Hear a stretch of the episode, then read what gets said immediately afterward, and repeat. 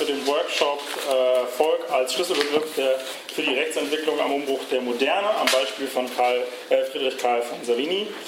Ähm, genau, das ist heute so vielleicht eher ein bisschen der theoretischere Vortrag, den wir diesmal so ein bisschen dabei haben. Unser Referent Felix äh, ist aus Passau extra angereist, ist dort wissenschaftlicher Mitarbeiter an der juristischen Fakultät und ähm, promoviert da auch aktuell in der Rechtsgeschichte und eben der Vortrag ist auch Teil seines des Projekts. Genau, der Vortrag wird jetzt so ungefähr 45 bis 50 Minuten dauern und dann äh, können wir so eine Diskussion einstarten. Vielen Dank. Ja, schön, dass ihr alle hier seid und äh, euch von mir ein kleines bisschen von dem Thema der Tagung wegführen lasst. Ich, mach, also ich verlasse den Rahmen äh, auf zwei Ebenen. Einmal zeitlich, es wird die ganze Zeit um das 18, äh, Ende 18. Jahrhundert, Anfang 19. Jahrhundert gehen und auch ein bisschen thematisch. Nämlich es wird um äh, Zivilrecht gehen und nicht um Strafrecht. So, und ich habe aber trotzdem äh, die, die Hoffnung, dass wir es hinkriegen werden, ähm, Sachen zu finden, die wir auch in das Strafrecht äh, übertragen können. Und ich, gestern Abend habe ich mir die Diskussion angeguckt und ich glaube, wir finden den einen oder anderen Punkt, äh, wie wir was übertragen können. Und vor allem glaube ich, dass wenn, wenn äh, also mein, ich, ich würde mich freuen, wenn wir hauptsächlich äh, kleine Momente von ähm, Selbstreflexion über die eigene ähm, politische oder juristische, vor allem juristische Arbeit ähm, finden, die wir übertragen können. Der Vortrag ist zweigeteilt. Ähm, zum einen werde ich erstmal äh, vortragen, weil ich nicht genau wusste, wo euer Kenntnisstand ist, ähm, habe ich das Format des Vortrags gewählt und nicht irgendwas Interaktives, weil ich tatsächlich keine Ahnung habe, was ich bei Rechtsgeschichte voraussetzen kann und dann äh, Rechtstheorie. Und danach machen wir eine ähm, Diskussionsrunde, wo wir versuchen, alles zu übertragen. So. Und äh, wenn ihr Verständnisfragen habt, könnt ihr gerne äh, äh, euch melden. Diskussionsfragen bitte am Ende, dann versuche ich tatsächlich durchzukommen, dass wir am Schluss auch noch 40, 45 Minuten zum Diskutieren Zeit haben. So, und ich mache, da ich gestern gemerkt habe, dass wir ähm, sehr, sehr praktisch, äh, sehr praktisch orientiert eine, Tagung hier haben oder äh, Kongress, und auch die Diskussion gestern sehr praktisch war und ich von praktischen Juristen gewohnt bin, dass sie äh, am Anfang immer erstmal die Frage beantwortet haben wollten, warum soll ich mir das überhaupt anhören? Was, was soll das überhaupt? Habe ich den Teil eingeschoben, ähm, um euch zu erklären, wo ich glaube, also wo ich, warum ich mich damit beschäftige und warum ich glaube, dass es Sinn macht, sich damit zu beschäftigen und als kleine Vorbereitung auf die Diskussion später äh, die Leute, die sich mit Rechtstheorie nicht auskennen, dann versuche ich zu zeigen, wo ich denke, worauf ihr achten könnt, wenn ihr wirklich übertragen wollt am Ende und nicht äh, euch äh, geschichtlich mit dem, äh, mit dem 19. Jahrhundert auseinandersetzt. Okay. Ich bin äh, dazu gekommen, ich habe meine Schwerpunktarbeit über einen Schüler von äh, Friedrich Karl von Savary geschrieben und es dann irgendwann vorgetragen vor einer großen Runde. Bei uns in Passau wird es vor vielen Professoren vorgetragen ähm, und habe dann casual eingeflochten, dass ich der Meinung bin, dass sowohl Savigny als auch Beseler, über den ich geschrieben habe, äh, ja offensichtlich Vorläufer ähm, der Nazis gewesen sind. Und habe das dann so als Halbsatz stehen lassen, weil es für mich ziemlich eindeutig war und habe dann am Ende dieser Diskussion gemerkt, dass die versammelte Professorenschaft das ganz anders sah und es auch sehr unverschämt fand, dass ich das nicht begründet habe und nicht, also dass, dass ich mir das überhaupt erlaubt habe. Das fand ich, fand ich komisch, hat mich aber dann noch äh, neugierig gemacht, weil äh, bei, bei Savigny kommt sowas vor wie, äh, ja, das äh, Recht entsteht im Volksgeist und ähm, man muss es nur erkennen und bei den Nazis steht das Recht entsteht im gesunden Volksempfinden. Und dann fand ich das begrifflich, war das sehr nah. Dann Savigny macht so Ausschlüsse, Frauen dürfen nicht mitmachen, Juden dürfen nicht mitmachen, Franzosen dürfen nicht mitmachen. Wenn die Franzosen unser Recht überhaupt erkennen äh, können wollen, dann müssen sie quasi wie Naturforscher an uns rangehen und nur wir Deutschen können es richtig erkennen. Also für mich war es ziemlich eindeutig, dass das irgendwie eine Verbindung äh, mit den Nazis hatte habe ich angefangen, äh, dazu zu arbeiten und ich glaube, drei Punkte gefunden zu haben, warum die versammelte Professorenschaft nicht der Meinung war. Die möchte ich teilen, damit das ist sowohl äh, der, der, der, Kontext, damit ihr das einordnen könnt, als auch ähm, ja, der Ausgangspunkt. Äh, zum einen, wenn wir uns die NS-Geschichte anschauen in der Rechtswissenschaft, dann gab es vor 33 sehr viele auch bedeutende Rechtswissenschaftler und eigentlich nur Rechtswissenschaftler, die Grundlagen gemacht haben, also Rechts, äh, Rechtstheorie, Rechtssoziologie, äh, Rechtsphilosophie. Und die allermeisten von diesen wurden äh, 33 gleich nach, äh, nach Machtergreifung äh, durch das Gesetz zur Wiedereinsetzung des Berufsbeamtentums äh, entlassen. Also auch solche Leute wie Kelsen, Kantorowitsch, also die großen Namen, die sind alle in die, emigriert und sind mit systemtreuen Nachfolgern ersetzt worden und sind aus der Immigration nicht mehr zurückgekommen. Das heißt, wir haben auch nach 1945 äh, ist der, der, was wir davor in der Weimarer Republik hatten, den, das sehr plurale Nachdenken über Recht, auch aus verschiedenen Disziplinen rauskommen, hatten wir nach 45 nicht. Wir hatten nur noch Nazis, die gesagt haben, oder Altnazis, die gesagt haben, ja, so und so ist, ist Rechtstheorie. Und diese äh, Altnazis haben dann auch die ähm, Rechtstheorie in der, in der BRD, die Grundlagen gelegt. Nicht so jemand wie Viaker und Larenz, äh, Schaffstein, die, die alle überzeugte Nazis waren und danach ihre Methode umgelabelt haben und äh, wenn jemand so jemand und einfach nur einen anderen Namen draufgepackt haben und ähm, das dann in, in, in, die, in die BRD, in die Grundlagenwerk, also ich bin Zivilrechtler, das, die Methodenlehre des Zivilrechts von Larenz ist immer noch das Grundlagenwerk. Nicht? Und das ist, da steht ganz schön viel drin, was er als äh, NS-Jurist äh, entwickelt hat. Ähm, da war jetzt noch ein Punkt, der wichtig war. Genau, äh, wenn so jemand wie, wie Wierker oder Larenz Privatrechtsgeschichte gemacht haben, haben sie immer Geschichte gemacht und aus der Geschichte den aktuellen Stand hergeleitet. Aber in dieser Geschichte hat immer die NS-Zeit gefehlt überraschenderweise, weil sie die selber äh, geschrieben haben.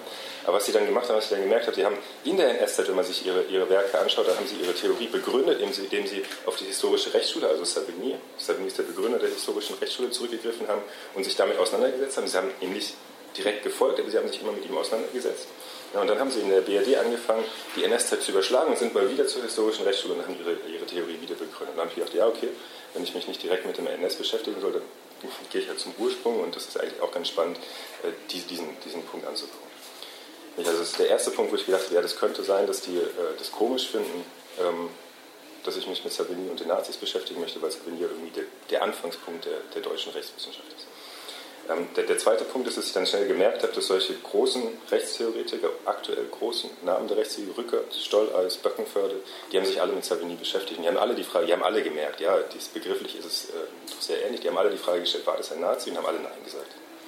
Oder die haben gesagt, sollten wir uns noch nicht mit beschäftigen. Aber auf jeden Fall war es immer eine Entlastung. So, wenn die diese Frage gestellt haben, dann haben sie in meinen Augen die Frage immer falsch gestellt. Ne? Die haben immer gefragt, war Savigny entweder war Savigny Nazi, aber Savigny hat fast 150 Jahre vor den Nazis gelebt. Es macht keinen Sinn zu fragen, war er Nazi? Ne? Und dann haben sie, die zweite Frage, die sie gestellt haben, war, äh, war Savigny der Vordenker der Nazis? Aber Vordenker verstanden im Sinne von, äh, der hat etwas gedacht und die Nazis haben es eins zu eins umgesetzt. Das hat er auch nicht gemacht. Das ist, überhaupt das ist aber auch tatsächlich für mich äh, eher uninteressant gewesen. Was sie aber dann gemacht haben, was man in der, in der Geschichte oder in der dieser NS-Aufarbeitung immer wieder sieht, sie haben nebenher bemerkt, ja, Savigny war Antisemit, ja, Savigny hat Frauen nicht gemocht und sie aus allen Ämtern äh, äh, entfernt, er war Teil von christlichen Männerbünden. Und, aber das sind alles dann Sachen, die sie als zeitgebunden äh, abgestimmt äh, gesagt haben. Das wissen wir ja heute und wenn wir uns heute auf Savigny berufen, dann mit dem Wissen, dass wir das doof finden, können wir uns quasi die guten Teile des Denkens rausnehmen. Und das finde ich problematisch, vor allem, weil wenn wir, wenn wir uns anschauen, dass Savigny tatsächlich immer noch, ne, er hat 1803 äh, hat er seine erste Schrift geschrieben, 1848 sein großes Hauptwerk.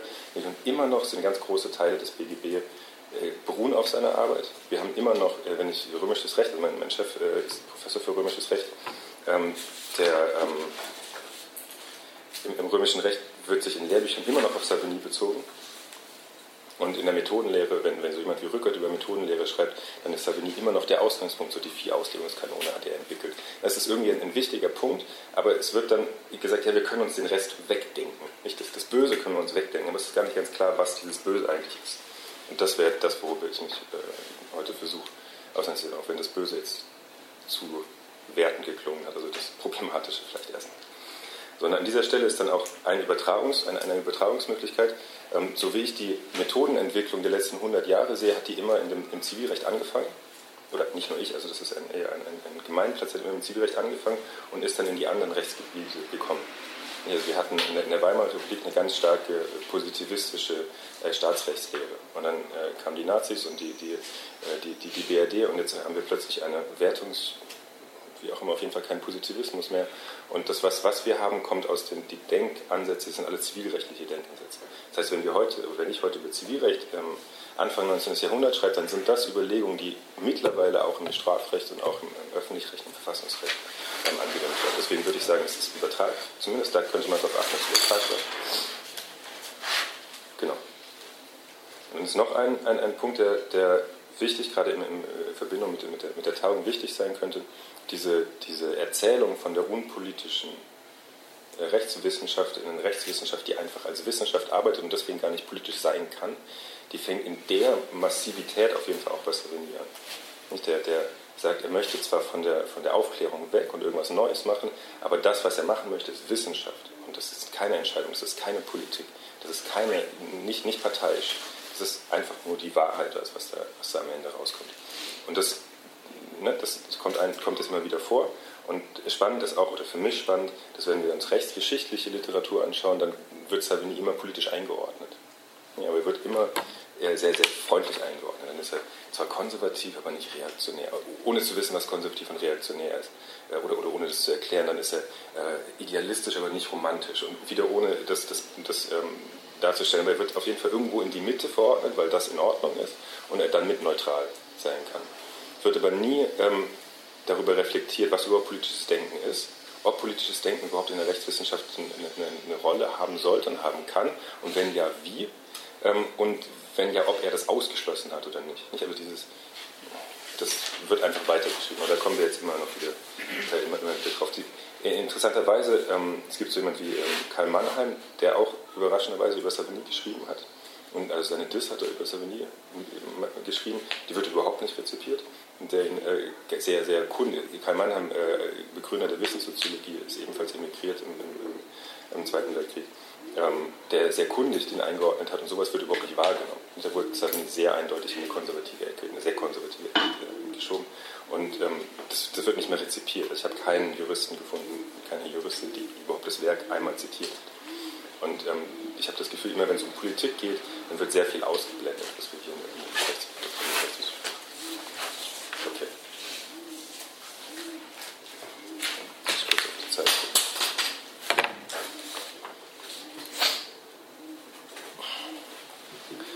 wir haben auch noch einen, also mir, mir geht es so, ich bin, ich arbeite als ähm, Rechtshistoriker und bin aber auch Lehrbeauftragter für die politische Theorie.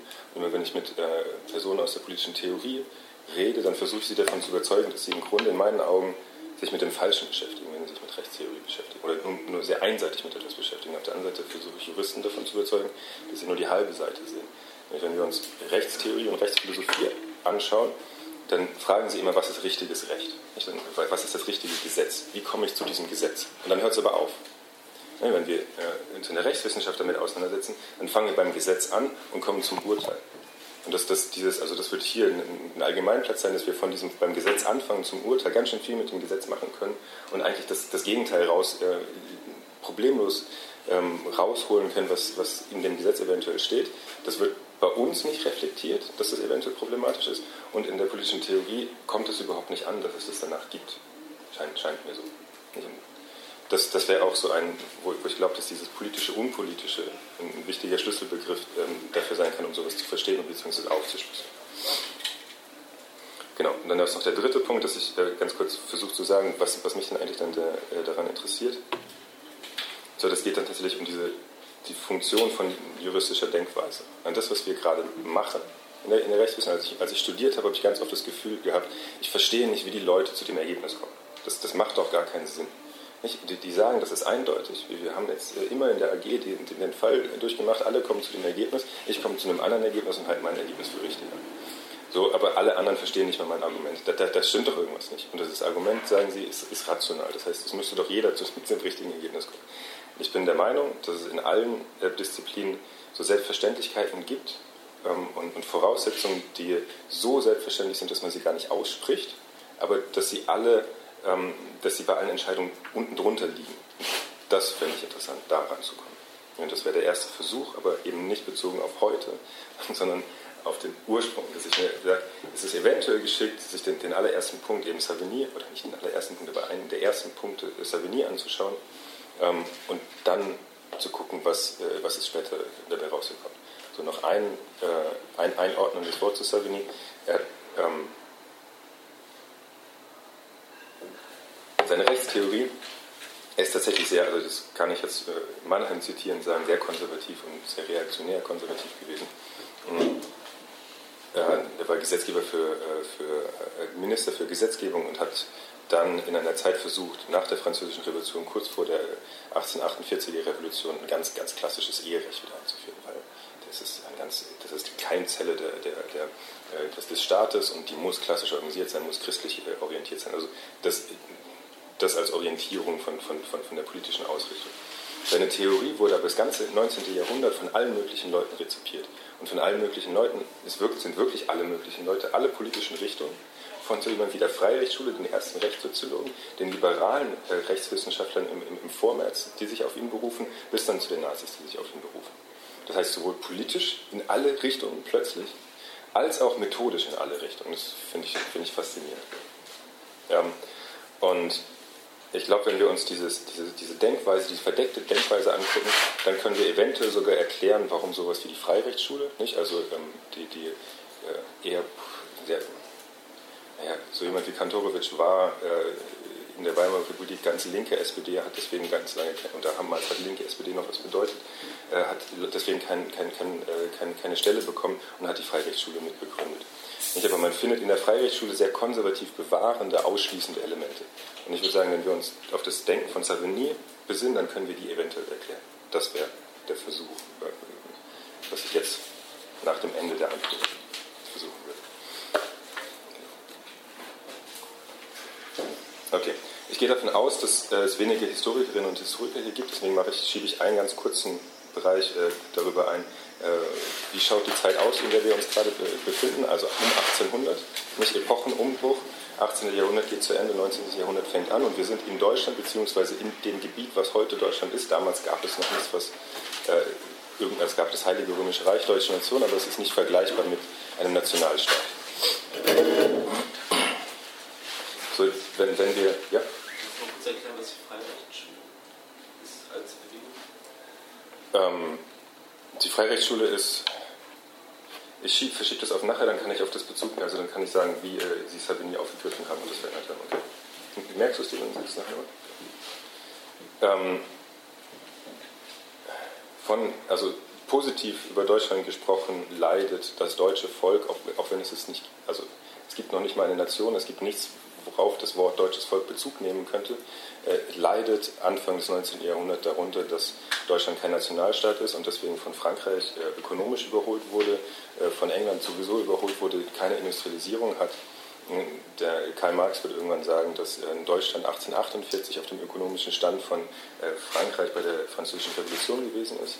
In Frankreich hat die wurde die Französische Revolution von dem dritten Stand getragen, eben von dem Stand, der ökonomisch profitiert hat, also von dem kapitalistisch profitierenden Stand, der dann auch ein revolutionäres äh, Subjekt werden konnte. Das gibt es in Deutschland nicht.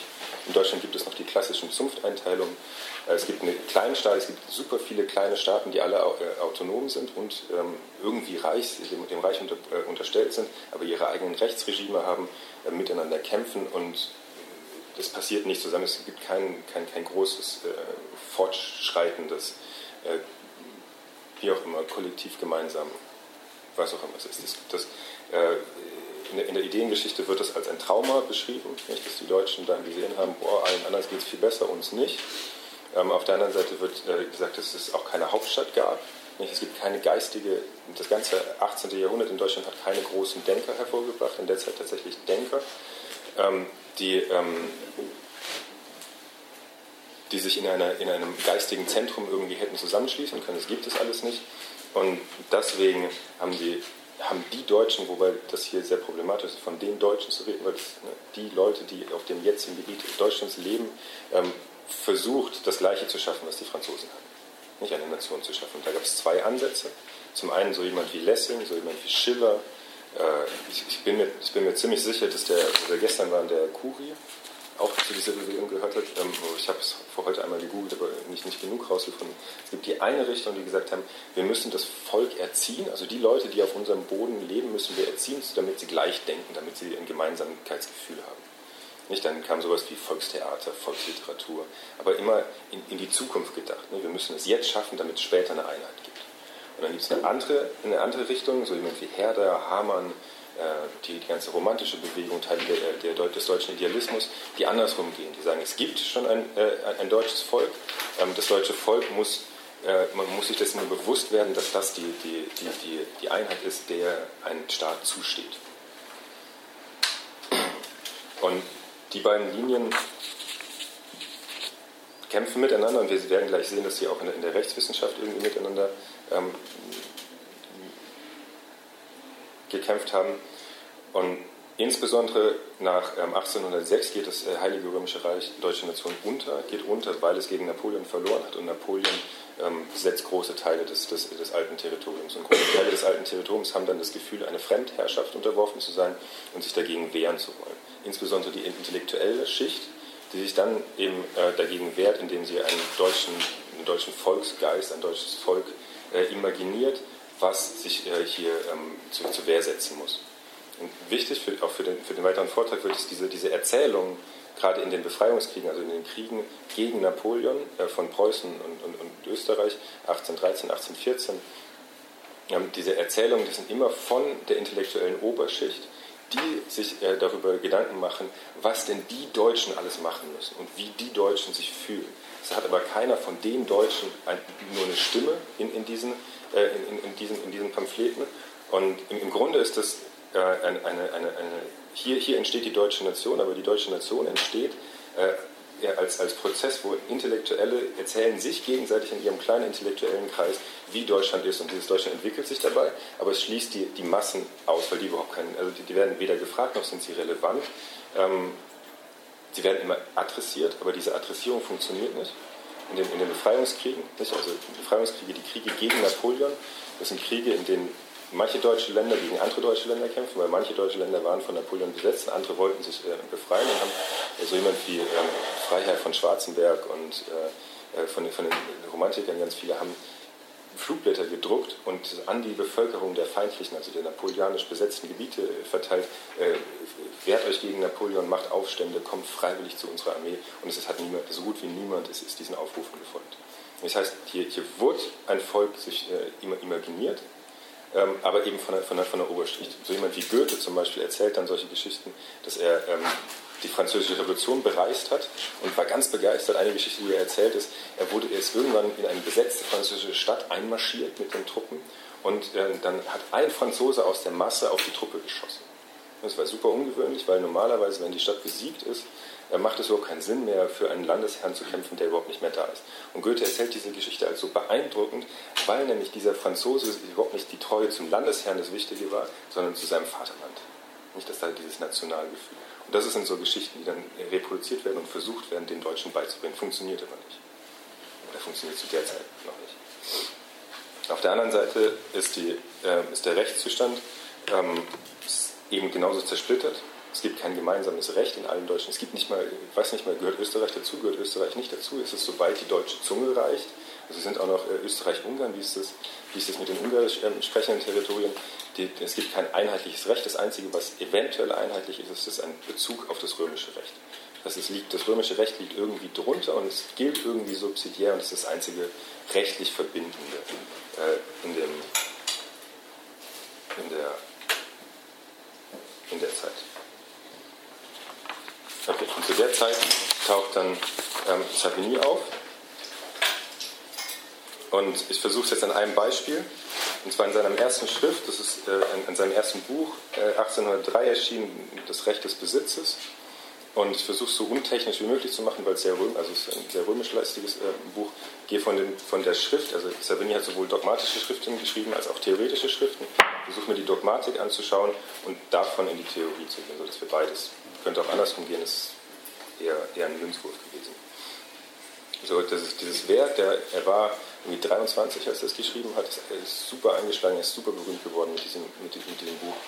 Also sofort berühmt geworden, weil äh, er sehr, sehr gelehrtes, äh, ganz viele Quellen verarbeitet hat und das zu der Zeit nicht normal gewesen ist. Das Buch ist heute noch, äh, wird heute noch als Muster einer dogmatischen Arbeit ähm, beschrieben. Und ähm, jetzt steige ich noch einmal in, in, die, in, die, Geschichte ganz kurz ein, damit ihr versteht, was hier ähm, überraschend gewesen ist an, diesem Schrift, äh, an dieser Schrift. Ähm, er hat, das ganze Buch besteht, also er möchte die Dogmatik der Zeit äh, beeinflussen, er möchte sagen, was, das, was die Besitz ist, wie die Besitzlehre ausschaut. Und was er tut, ist, er geht zu den römischen Quellen zurück und er guckt sich die römischen Quellen an, wie sie sich in den, bis ins 16. Jahrhundert entwickelt haben. Das ist, das ist alles, was er macht. Das systematisiert er am Schluss sondern es ist in der Zeit, also heute würde das keiner mehr sich, sich, sich erlauben, äh, offensichtlich, aber auch in der Zeit ist es ganz ungewöhnlich und es ist ungewöhnlich, weil davor ähm, der, in, in, der frühen Neuzeit der Usus modernus die äh, äh, rechtliche Theorie war, äh, oder die, die Art, wie man, wie man äh, Zivilrecht gemacht hat. Und ähm, Usus modernus, also übersetzt der, der moderne Gebrauch des römischen Rechts, ähm, der geht davon aus, dass er fragt, welche, welche Rechtssätze des römischen Rechts sind jetzt gerade in Geltung und die dann, ähm, weil sie in Geltung sind, weil sie benutzt werden vor Gericht, müssen sie auch weiter gelten. Das ist ein, ein Bruch. 16, äh, vor 1600 war die, war die Frage in der, in der, in der Rechtswissenschaft, ähm, was ist das richtige Recht?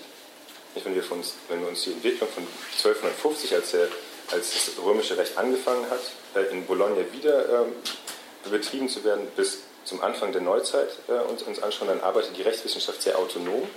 Sie bezieht sich immer auf die Texte, die römisch-rechtlichen Textquellen und arbeitet eigentlich nur theoretisch. Und, und sie hat es geschafft, sich nicht mit der Kirche beschäftigen zu müssen und sich auch nicht mit Gesetzgebung beschäftigen zu müssen, sondern anhand von den römisch-rechtlichen Texten, die als die aufgeschriebene Ratio Scripta, die aufgeschriebene Wahrheit angeschaut werden, fragen zu können, was ist die richtige Lösung in einem Fall.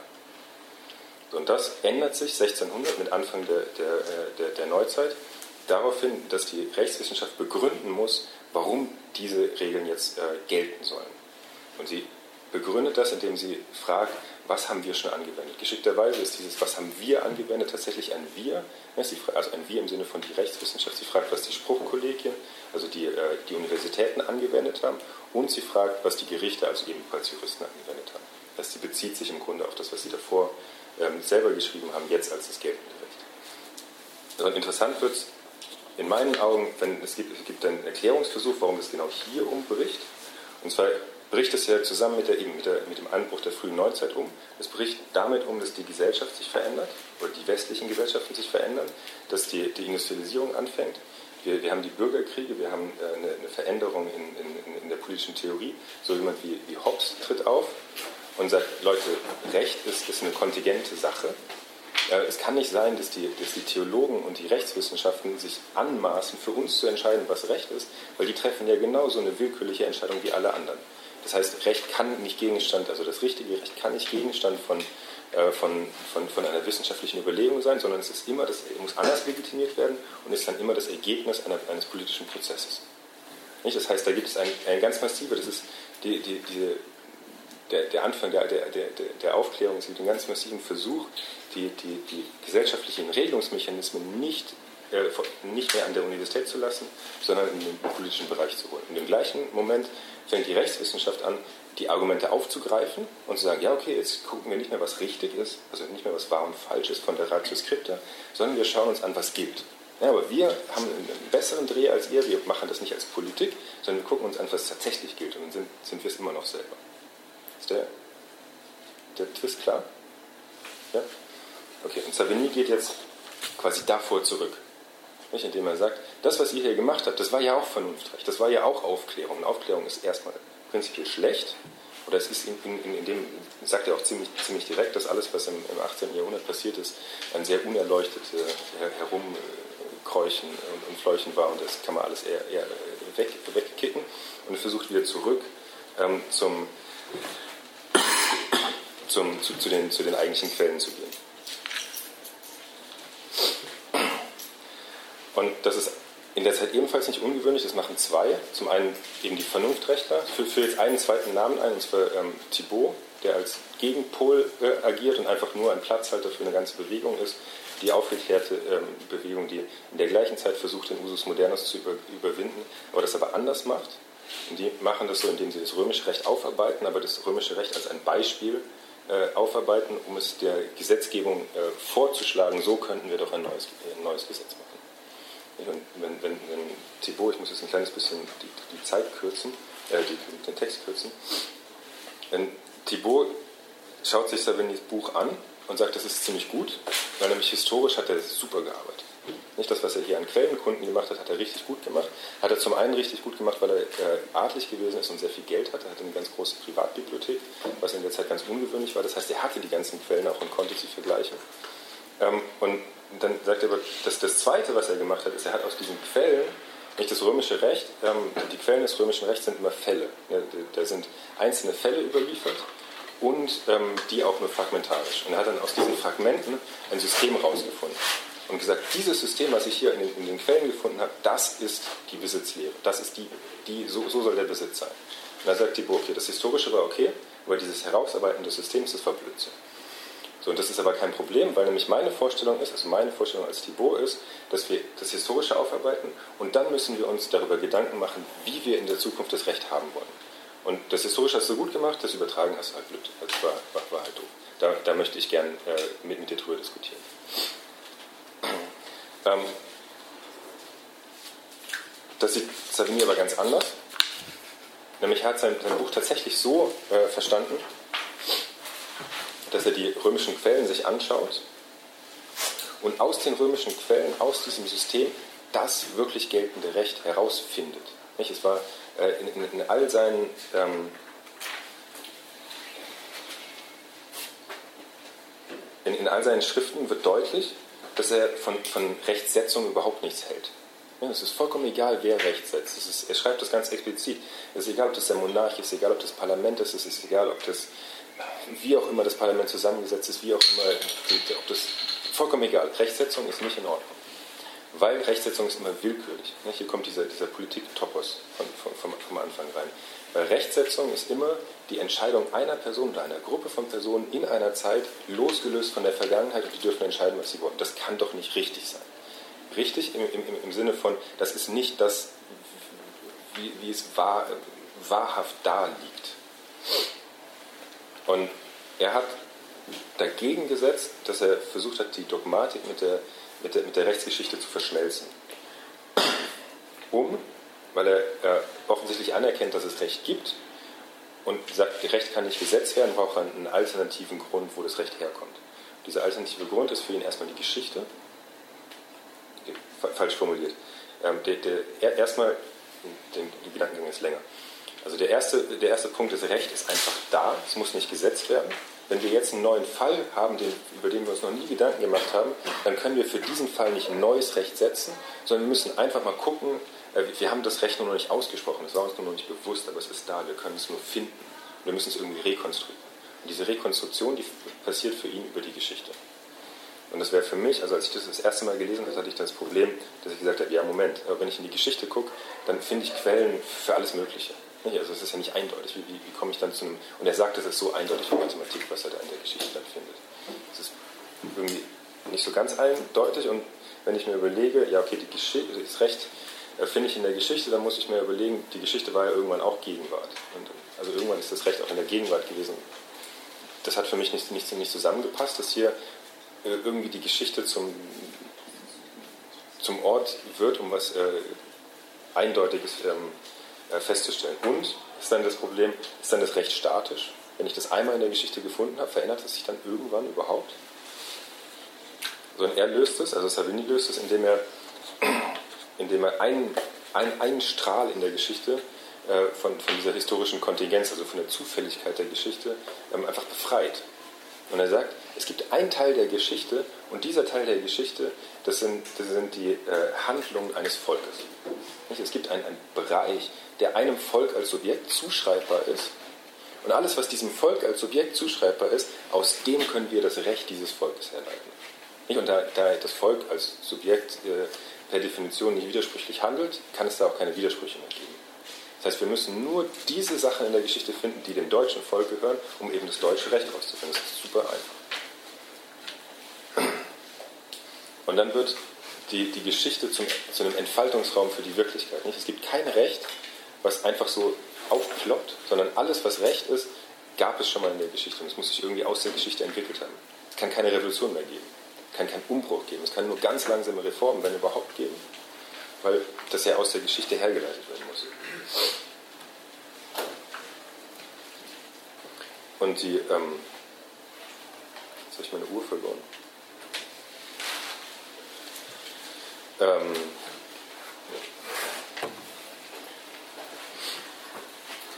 So, und das bringt mich aber, das, das ist quasi die, die, die Begründung, warum das Volk äh, in, in, in, der Theorie wichtig ist.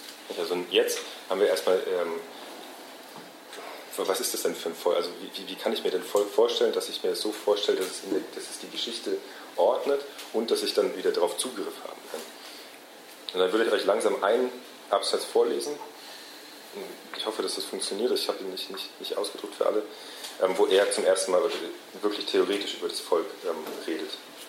Und das ist, äh, kommt aus dem, vom Beruf unserer, äh, unserer Zeit für Gesetzgebung und Rechtswissenschaft, also 1814, eben in Auseinandersetzung mit Thibaut, in, der, in Auseinandersetzung mit der Frage, brauchen wir jetzt ein bürgerliches äh, Recht für ganz Deutschland, um eine deutsche Einheit herbeizuführen. Und da schreibt er im, zweiten, äh, im zweiten Kapitel, wo wir zuerst urkundliche Geschichte finden, hat das bürgerliche Recht schon einen bestimmten Charakter, dem Volk eigentümlich, so wie seine Sprache, Sitte, Verfassung. Ja, diese Erscheinungen haben kein abgesondertes Dasein, es sind nur einzelne Kräfte und Tätigkeiten des einen Volkes, in der Natur untrennbar verbunden und nur unsere Betrachtung als besondere Eigenschaften erscheinend. Was sie zu einem Ganzen verknüpft, ist die gemeinsame Überzeugung des Volkes, das gleiche Gefühl innerer Notwendigkeit, welches alle Gedanken an eine zufällige und willkürliche Entstehung ausschließt.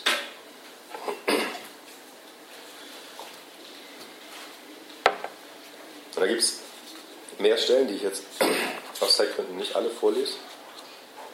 Aber im Grunde geht es darum, also es geht immer wieder darum, dass das Volk nicht als ein, ein das ist kein Kollektiv von verschiedenen Menschen.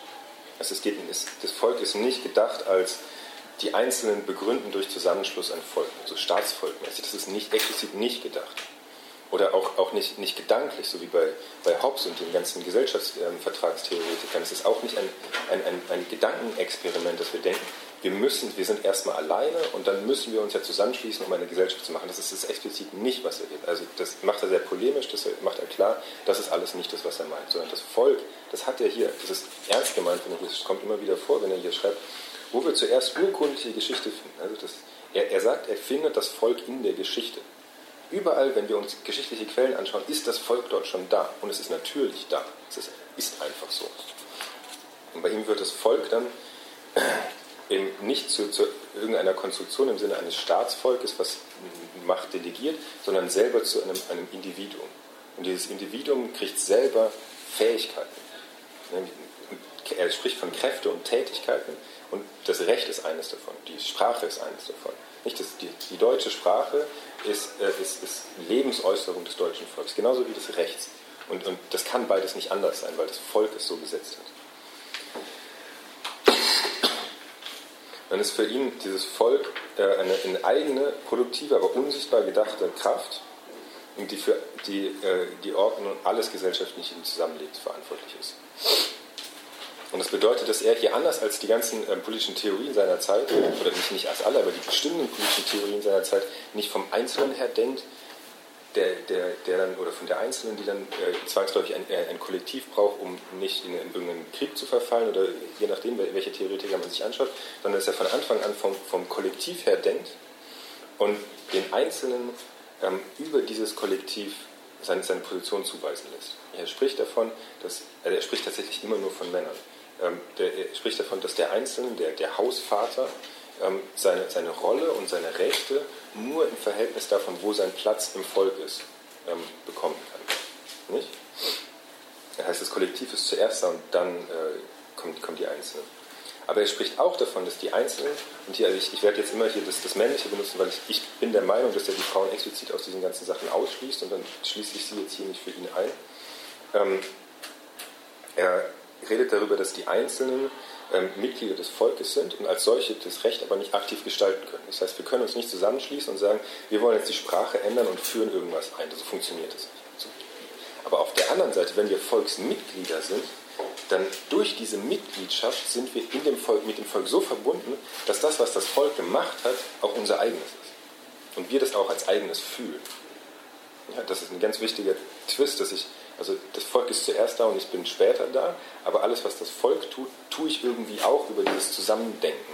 Und damit ist es auch meins und für mich überhaupt nicht fremd. Ja? So, und hier schiebe, schiebe, ich einmal ganz kurz ein, dass ich, das, äh, ich, ich, unterschlage hier keinerlei philosophische Begründung, es gibt sie nicht. Also darüber hinaus gibt es keine philosophische Begründung bei Salvini. Ähm, er, hat, er ist dafür schon sofort in seiner Zeit von den ganzen Hegel-Schülern und Hegelianern angegriffen worden, massiv angegangen worden und hat sich damit Zeit seines Lebens nie wirklich beschäftigt. Er hat, er hat nicht, nicht, mal eine, nicht mal eine Antwort geschrieben. Er war mit Hegel zusammen an der gleichen Fakultät, hat sich mit denen nicht so ganz verstanden, äh, mit ihm nicht so ganz verstanden, mit den Schülern schon gar nicht. Hm. Seine Schüler, also Savignys Schüler, haben versucht, eine philosophische Grundlage zu, ähm, zu, zu, errichten. Hat irgendwie nicht so ganz geklappt oder äh, auf jeden Fall hat Savigny die auch nie aufgegriffen. Äh, in, in, der Savigny-Rezeption wird ganz oft versucht, ihn, einzu, ihn, philosophisch einzuordnen und das nachzuholen oder das als Problem darzustellen. Und ich versuche eigentlich, oder ich, ich möchte, oder ich schlage hier, zumindest für diesen Vortrag schlage ich vor, dass wir Savigny ernst nehmen. Und er war klug genug, um, wenn er das nicht gemacht hat, zu denken, dass er das nicht braucht, in, in meinen Augen. Also ich würde ihn so interpretieren, dass er das überhaupt nicht möchte. Das ist für ihn vollkommen irrelevant, ob das philosophisch erst begründet wird oder nicht, weil er anders denkt. Aber dazu komme ich, komme ich gleich noch. Es gibt zwei, zwei, einfach zwei Zitate, die ich noch, noch, noch zitieren müsste. Einmal Puchter, sein, sein wichtigster Schüler, hat im Institutionenlehrbuch irgendwann ganz lapidar zwei Sätze gehabt. Äh, nur weil sich die Philosophen mit, also die Volksgeistlehre, das, was, das wird unter Volksgeistlehre verhandelt, was ich gerade äh, vorgestellt habe. Die Volksgeistlehre könnte man schon philosophisch begründen, aber nur weil sich die Philosophen mit allem beschäftigen, müssen sich nicht alle mit der Philosophie beschäftigen. Punkt. Und nächster, nächster Absatz.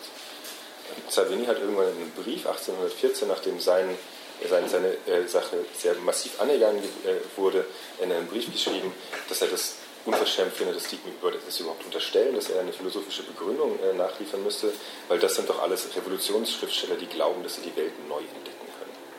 Ja, und ich habe das Gefühl, so hat er die Philosophie verstanden, als etwas, was ein Umbruch denken kann. Und das ist eben nicht das, was er tut. Okay, jetzt ist noch eine Sache offen. Okay. Ähm, und zwar, wenn, wenn wir jetzt das, das wenn, wenn er sich das Volk gedacht hat und wir ihm einfach mal folgen und sagen, ja, das Volk kann einen Streifen in der, in der, in der Geschichte herstellen, aus diesem Streifen können wir irgendwie rausfinden, was das jetzige Recht ist, dann müssen wir noch rausfinden, ja, wie, wie, wie finde ich denn? Das, das Volk hat ja sich nicht irgendwann hingesetzt und gesagt folgendes, also wenn du den äh, Codex Justinian aufschlägst, dann die und die und die Regeln, das sind die von deinem Volk und die und die und die sind die französischen. Also wir brauchen irgendeine ein, ein, ein, ein Auswahlkriterium. Und dieses Auswahlkriterium hat er tatsächlich auch gehabt. Und ähm, das ist ein bisschen nebulös, weil er sagt, man muss es fühlen. Der meint ernsthaft, also er sagt es ernst an ganz vielen Stellen, dass man die tragenden Grundsätze, bei, bei dem Quellenstudium muss man die tragenden Grundsätze herausspülen. Und wenn man das tut, ist das genauso, wie wenn man ein, ein, wenn bei einem Dreieck zwei Seiten gegeben sind, kann man die dritte ja auch berechnen. Das ist sein äh, Original äh, Ver Ver Vergleichsbeispiel. So präzise wie die Geometrie ist das, was er hier tut. Und er wiederholt immer wieder, dass sich dieses Recht mit innerer Notwendigkeit entwickelt. und die innere Notwendigkeit zum Beispiel schlägt einer seiner Kollegen vor, wir könnten doch so die Gästen, also so diese gesammelten römischen ähm, Quellen, nochmal neu sammeln. Und dann sagt er, ja, aber ihr müsst bedenken, dass dafür muss man ernsthafte historische Erfahrungen machen können. Und ernsthafte historische Erfahrungen kann man nur machen, wenn man mit dem Ganzen, also mit dem Volk verbunden ist. Und das, das reicht für ihn aber offensichtlich als äh, Begründung. Sonst, sonst gibt es noch die, ähm, die philologischen Methoden, was er, da ist er tatsächlich gut gewesen. Ja, also philologisch im Sinne von ähm, alte Texte äh, reinigen von, von Verfälschungen und rausfinden, wenn es ähm, drei verschiedene Handschriften gibt, welche Handschrift ist wohl das Original gewesen. Sowas hat er ziemlich gut gemacht. Sowas hat er so gut gemacht, dass es immer noch, von, äh, immer noch zitiert wird. Aber das gibt hilft uns nicht bei dieser Auswahlentscheidung. Das Relevante ist nicht, wie hat er die Geschichte aufgearbeitet, sondern wie hat er von der aufgearbeiteten Geschichte dieses System da reingelegt. Sich ausgesucht, das ist tragend, das ist nicht tragend. Das, das sind Ausnahmen, das sind keine Ausnahmen. Nicht? Und da sagt er eben, man muss es herausführen. Und wenn ich in die Gesichter schaue, also mir, für mich war das unverständlich und ich hatte gerade das Gefühl für euch auch. Ähm, zum einen auf der philosophischen Ebene, weil wenn ich voraussetze, dass ich, wenn ich zu dem Volk gehöre, äh, das rausfühlen kann, dann muss ich erstmal eine Begründung, wo kommt dieses Volk her? Ist es einfach da? Wer gehört dazu? Wie, wie komme ich da rein? Kann ich da wieder raus? Keine, da stellen sich mir ganz viele Fragen. Und wenn ich das nicht mache, dann stellen sich mir die Fragen, ja, wieso fühlen wir dann alle das Gleiche? Und, und wieso gibt es dogmatischen Streit wenn, wenn, also zwischen Volksgenossen? Denn der kann es ja da eigentlich gar nicht geben. So, und dann hatte ich eine Zeit lang das Gefühl, meine Arbeit ist damit schon erledigt und irgendwie ist es sinnlos, sich damit zu beschäftigen. Und was ich jetzt gerade versuche, ähm, ist, ich, ich, ich versuche ihn tatsächlich ernst zu nehmen. Ich, ich würde, das, das, das ist jetzt der letzte Abschnitt und der, der Versuch, eine, eine Erklärung. Ähm, ich glaube, er hat das ernst gemeint. Und ich glaube, er hat das nicht so gemeint, dass er uns verarschen wollte. Und auch nicht seine Leute verarschen wollte und auch nicht sich selber verarschen wollte, sondern er war tatsächlich davon überzeugt, dass es so funktioniert. Und wenn ich mir das dann nochmal ganz genau seinen Text anschaue, dann merkt, dann merkt man, dass er immer, wenn er davon spricht, äh, das Recht entwickelt sich im Volk mit den äh, Vorgehen mit den inneren Kräften, das ist wie. Dann kommt immer so ein, so ein Vergleichsding danach. Also das, das, das, bürgerliche Recht kann so von den Volksgenossen gefühlt werden, wie jeder Einzelne seine Familienverhältnisse äh, und seinen Landbesitz fühlt. Ja, das ist eine andere Stelle. Dann sagt er, dass das Recht ist, ist so wie in Städten, zum Beispiel in kleinen Enklaven, wo immer noch das ganz ursprüngliche Recht gilt, in, in Städten das, Dienst, äh, das, Dienst, äh, das äh, ähm, Dienstbotenrecht und das Mietrecht. Oder an anderen Stellen das, die, die, die Stellung des Hausvaters. Ja, und wenn ich mir jetzt diese, diese Punkte anschaue und es zusammendenke mit dem, was ich vorher über das 18. Jahrhundert gesagt habe, nicht? wir sind in einer Zeit, in der äh, es eine, eine Rationalisierung gibt, Max Weber beschreibt das als die Entzauberung der Welt. Nicht? Es wird alles äh, rational und, und äh, überprüfbar gemacht. Und es gibt aber in, diesen, in, dieser Welt immer noch Enklaven, die nicht rational sind. Und das sind genau diese Enklaven, die hier aufgezählt hat. Nicht? Das ist die Familie. Vor allem, wenn, wenn wir uns angucken, er ist, er ist von Savigny. In, in, fünfter, vierter Generation äh, wichtiger Jurist gewesen.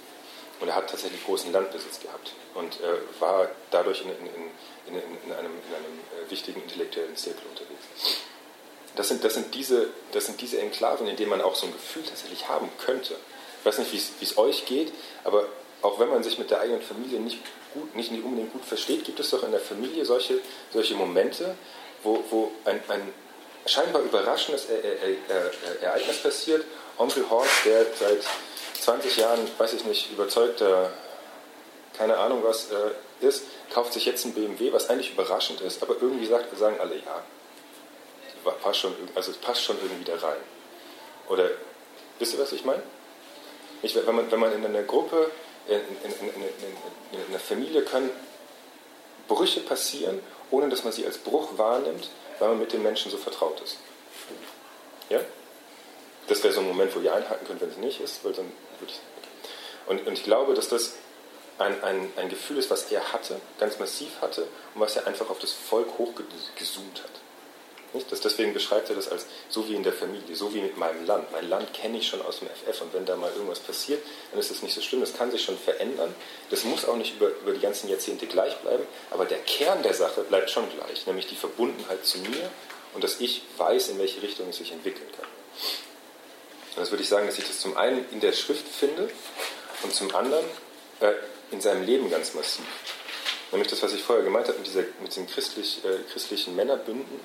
Der war zum Beispiel Mitglied oder Gründungsmitglied der christlich-deutschen Tischgesellschaft in, in, in, Preußen, die vor dem Befreiungskrieg sich gegründet hat äh, von äh, Achim von Arnim, also einem wichtigen Romantiker, und wo alles, äh, äh, die, die Konser der konservative Teil der, der preußischen, des preußischen Beamtentums und des, der, der, der, des Adels und der ähm, und der Intelligenz zusammengekommen ist und sich getroffen haben, gesoffen haben und äh, Witze erzählt haben und keine Ahnung. Es ist super antisemitisch gewesen. Die haben einen Schinken auf den Tisch gestellt, um alle daran zu erinnern, dass sie keine Juden haben wollen und sind deswegen auch immer wieder rausgeworfen worden. Aber das, die, die, hatten das Selbstverständnis, dass sie in diesem, Fichte war zum Beispiel auch Teil dieses Kreises, die hatten das Selbstverständnis, dass sie hier die, Öffn die preußische Öffentlichkeit repräsentieren in ihrem Kreis, weil sie aus allen ähm, Bereichen eben die wichtigen Leute haben. Und äh, auf der anderen Seite war er immer in seinen Studien, äh, Studien, äh, Studienorten Teile äh, Mitglied der Romantikerkreise. Nicht? Das heißt, in, der Zeit äh, die geistige Bewegung der Romantik hat sich ge ge gebildet. Er war mit der Schwester von Achim von, äh, mit, von Clemens Brentano verheiratet, einem der ganz wichtigen Romantiker, hatte mit den anderen Romantikern immer ähm, im Kontakt. Und die Romantik ist so, so eine Bewegung, die, ähm, die die Aufklärung gesehen hat und dann sich dagegen gewehrt hat, dass alles so kalt und abstrakt geworden ist und versucht hat, dem ein Gefühl entgegenzusetzen, dass man doch mit den Sachen in, in, in, in, Kontakt steht. Und in diesen Kreisen war er ganz aktiv und es fühlt sich für mich so an, als wäre das eine ähnliche Richtung. Und zum anderen hat er äh, die ganze Zeit äh, Sym philosophiert, was so ein Modewort in der Zeit in der, Romantiker, äh, gewesen ist. Das heißt, sie haben in einer Gruppe Briefe umhergeschrieben, und in diesen Briefen ähm, gemeinsam eine Frage diskutiert und am Ende war nicht mehr klar, wer welchen Teil des Gedanken beigetragen hat. Und so hat es sich dann so angefühlt, als wäre das ein gemeinsames Werk. Nicht? Das sind so, so Punkte, wo ich sage, das, das kann, also es ist auf jeden Fall Hybris, wenn man glaubt, dass man das Volk fühlt, aber ich, ich, ich würde sagen, dass es für ihn nicht so vorgekommen ist.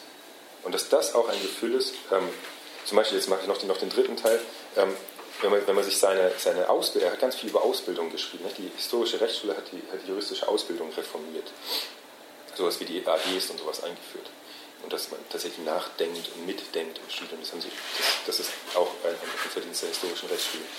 Aber was er gemacht hat, ist, er hat die Ausbildung super reglementiert. Also zum einen sind eh Frauen und Juden ausgeschlossen gewesen, ganz massiv ausgeschlossen. Er hat versucht, äh, einen Schüler von Hegel, Eduard Ganz, ähm, der promoviert und dann habilitiert hat, ähm, davon abzuhalten, an der juristischen Fakultät berufen zu werden und hat das so massiv gemacht, dass er versucht hat, in ganz Deutschland die äh, Emanzipationsgesetze zurückzudrehen. Also das war aus, aus Überzeugung.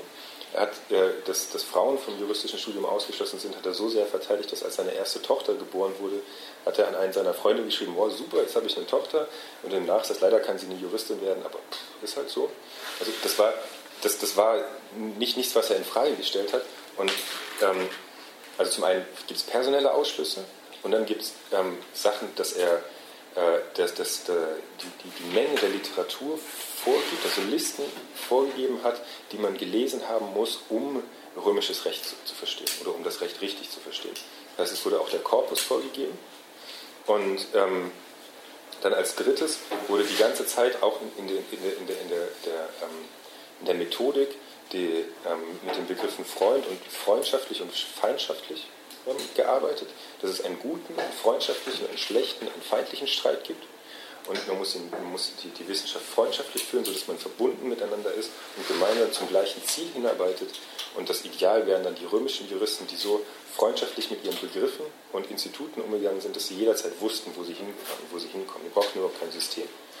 Das hört sich also es ist alles, das deswegen trage ich es auch als äh, Hypothese vor und trage es auch in meiner Arbeit als Hypothese vor, ähm, was ich nicht, also ich kann nicht in seinen Kopf gucken, aber ich finde, da sind Gesundheit genug ähm, Dinge drin, äh, die, die für mich dieses äh, Fühlen können von Recht einigermaßen erklärbar machen. Und das wäre nämlich auch, jetzt der letzte Satz, das würde auch die Übertragbarkeit erklären. Man muss nur die Peer Group austauschen und plötzlich kann man eine kommunistische Theorie draus machen ähm, weil dann fühlen sie alle, und das würde auch die Ausschließbarkeit, Ausschließlichkeit in der Freirechtsschule erklären, weil nämlich diese Ausschließ, diese, alle, alle, alle, alle Sachen, was äh, ich aus Savinis Leben hier jetzt vorgetragen habe und die, ähm, die äh, Ausbildungssachen, die zielen darauf ab, die Gruppe derer, die entscheiden dürfen, homogen zu machen.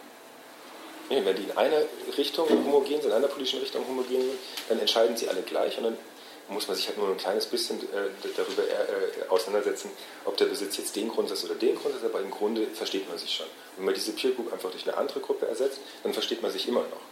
Und das würde ich sagen, ist ein Element, was es so, so allzu attraktiv gemacht. Okay, damit wäre ich beim Ende. Und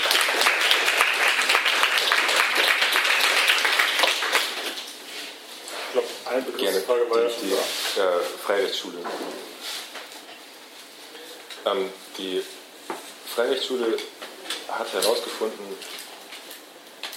sagt herausgefunden zu haben, dass alle ähm, logischen Auslegungsmethoden nicht zwingend sind und es deswegen immer äh, nach dem freien Recht äh, entschieden wird, was schon da ist.